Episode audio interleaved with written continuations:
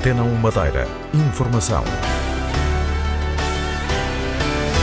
Até às três da tarde de hoje ainda estão ativos dois avisos laranjas para a Costa Norte, Porto Santo e zonas montanhosas, vento e agitação marítima. O César volta a pedir à população que apenas se dirija às urgências em caso grave ou extremo. A GNR vai duplicar na Madeira o número de equipas do Grupo de Intervenção, Proteção e Segurança.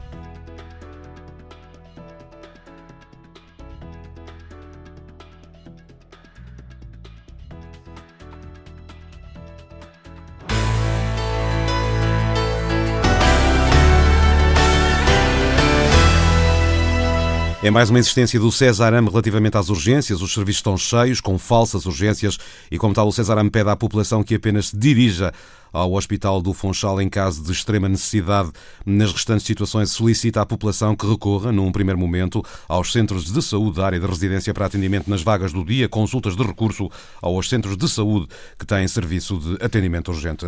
A GNR vai duplicar na Madeira o número de equipas do Grupo de Intervenção, Proteção e Segurança. O Comandante-Geral da Guarda Nacional Republicana, Manuel Couto, anunciou que aquele grupo que se dedica a operações especiais, como resgate em montanha, combate a incêndios ou a consolidação de escarpas, irá ter em breve mais cinco elementos. Fundamentalmente com pessoal aqui da região. Por isso, nós temos aqui pessoal que tem esta competência, por isso tem esta formação no âmbito do GIPS e, eventualmente, irá ser selecionado pessoal do continente que queira vir para a Madeira, ou que seja da Madeira e que esteja noutras funções, para fazer a formação do GIPS e ter aqui uma equipe de permanência de 10 elementos, para ter, no fundo, duas equipas, e isto, no fundo, é dobrar aquela capacidade que nós temos hoje aqui instalada, e, nomeadamente, poder, em situações críticas e que sejam solicitadas pela, pela Proteção Civil da região autónoma, como é óbvio, nem poderá ser de outra forma, que em, em situações que se preveja de algum risco e que possa também ser eh, eh, desviado pessoal de outras funções, reforçar aqui para prever situações que possam vir a ocorrer em situações em que realmente se justifique estarem presentes, eh, porque poderá acontecer qualquer coisa. O reforço de meios será feito na sequência do protocolo de cooperação entre a GNR e o Serviço Regional de Proteção Civil. Pedro Ramos, o governante da tutela, diz que o acordo vem oficializar uma relação de proximidade que já existia. E vem reforçar a articulação, a colaboração, a coordenação e a eficácia e eficiência operacional que, de facto, os nossos corpos de bombeiros e a Guarda Nacional Republicana, nomeadamente o seu grupo de intervenção, proteção e socorro, tem tido um papel extremamente importante, visível, e constatei o ano passado, de facto, nos incêndios onde estive presente, conjuntamente com o capitão José Dias e os restantes elementos da proteção civil, de facto, o apoio que este grupo também nos conseguiu transmitir. O protocolo foi assinado por Pedro Ramos e Manuel Couto, que veio à Madeira para a tomada de posse do novo comandante regional da GNR, António Monteiro. No discurso de apresentação às forças de segurança e entidades institucionais, o coronel chamou a atenção para a necessidade da GNR estar alerta para novas formas de crime organizado. Pedro Filipe Costa. É um desafio e um alerta que o novo comandante da Guarda Nacional Republicana deixou na tomada de posse. Não esqueçais que a sociedade é cada vez mais exigente, mais interativa mais culta. A legislação está em permanente mudança e a tecnologia cada vez mais avançada. Contudo, não esqueçais também que o mundo do crime também se encontra cada vez mais sofisticado e dinâmico. O vosso esforço e a vossa preocupação terão de acompanhar os desafios do futuro. Não podereis descansar na vossa permanente atualização e formação tenham em mente que a autoridade é sempre melhor aceite quando conquistada. Conquistar a autoridade, o desígnio de António Monteiro, o novo comandante regional da GNR.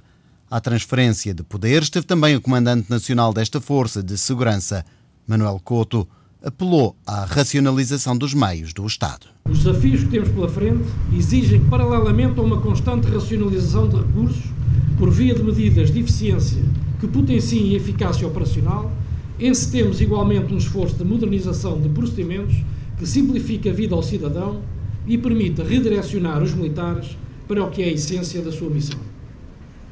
Fazer mais e melhor, gerindo de forma parcimoniosa os recursos que o Estado coloca à disposição da Guarda, é uma mensagem temporal que nos cabe interiorizar.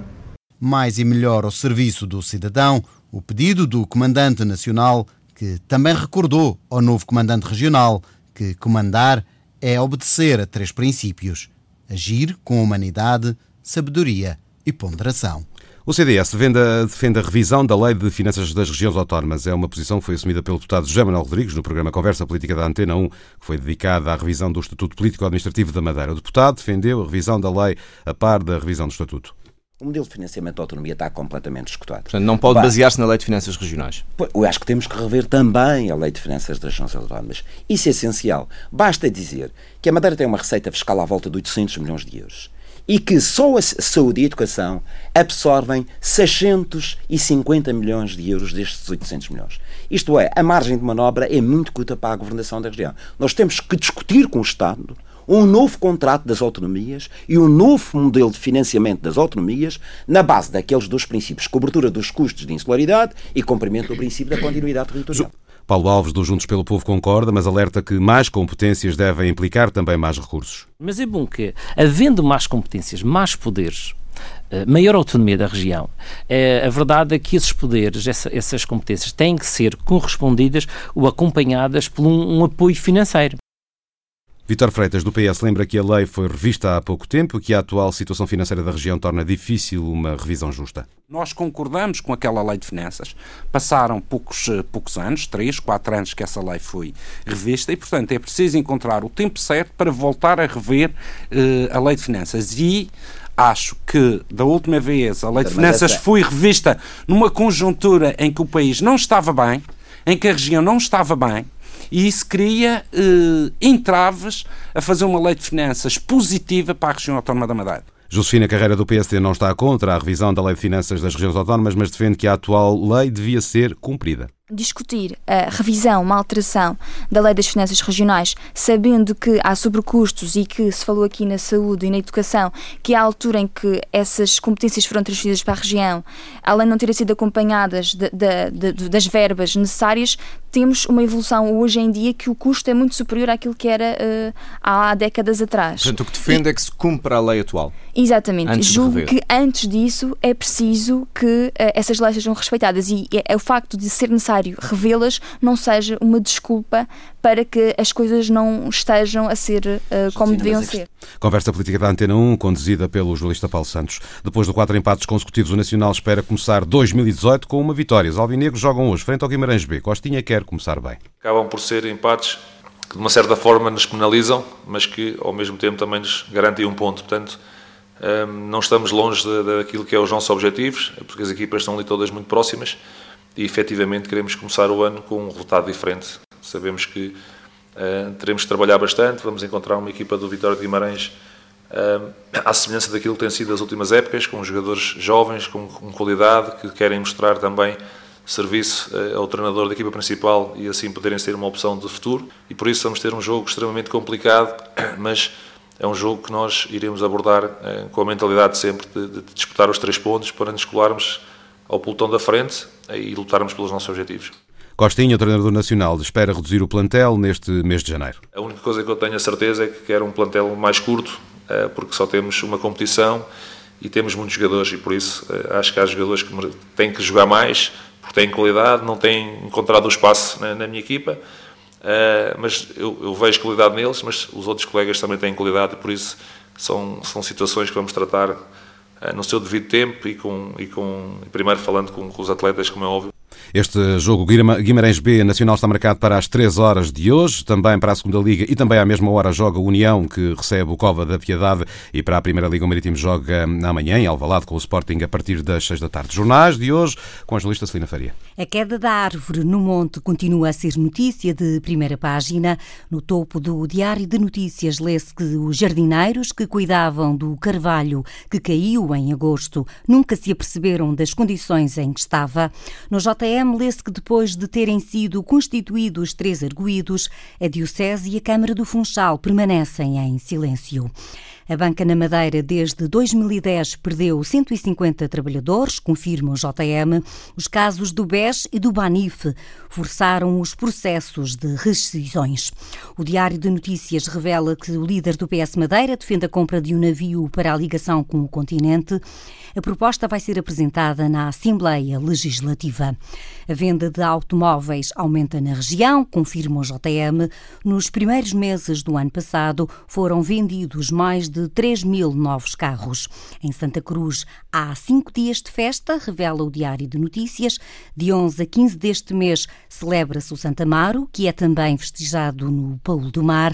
E nas histórias da região, no JM e no Diário de Notícias, lê-se que o gato Jackie que desapareceu no aeroporto de Lisboa, deve voltar hoje à Madeira.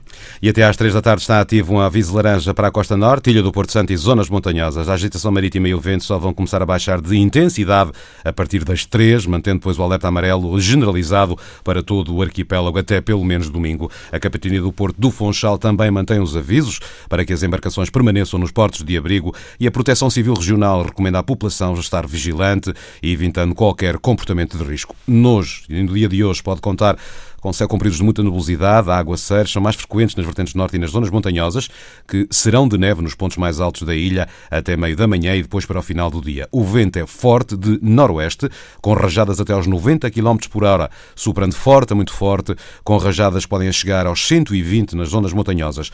Há uma descida da temperatura mínima nas zonas montanhosas e também da temperatura máxima, que é mais significativa também lá em cima, no topo.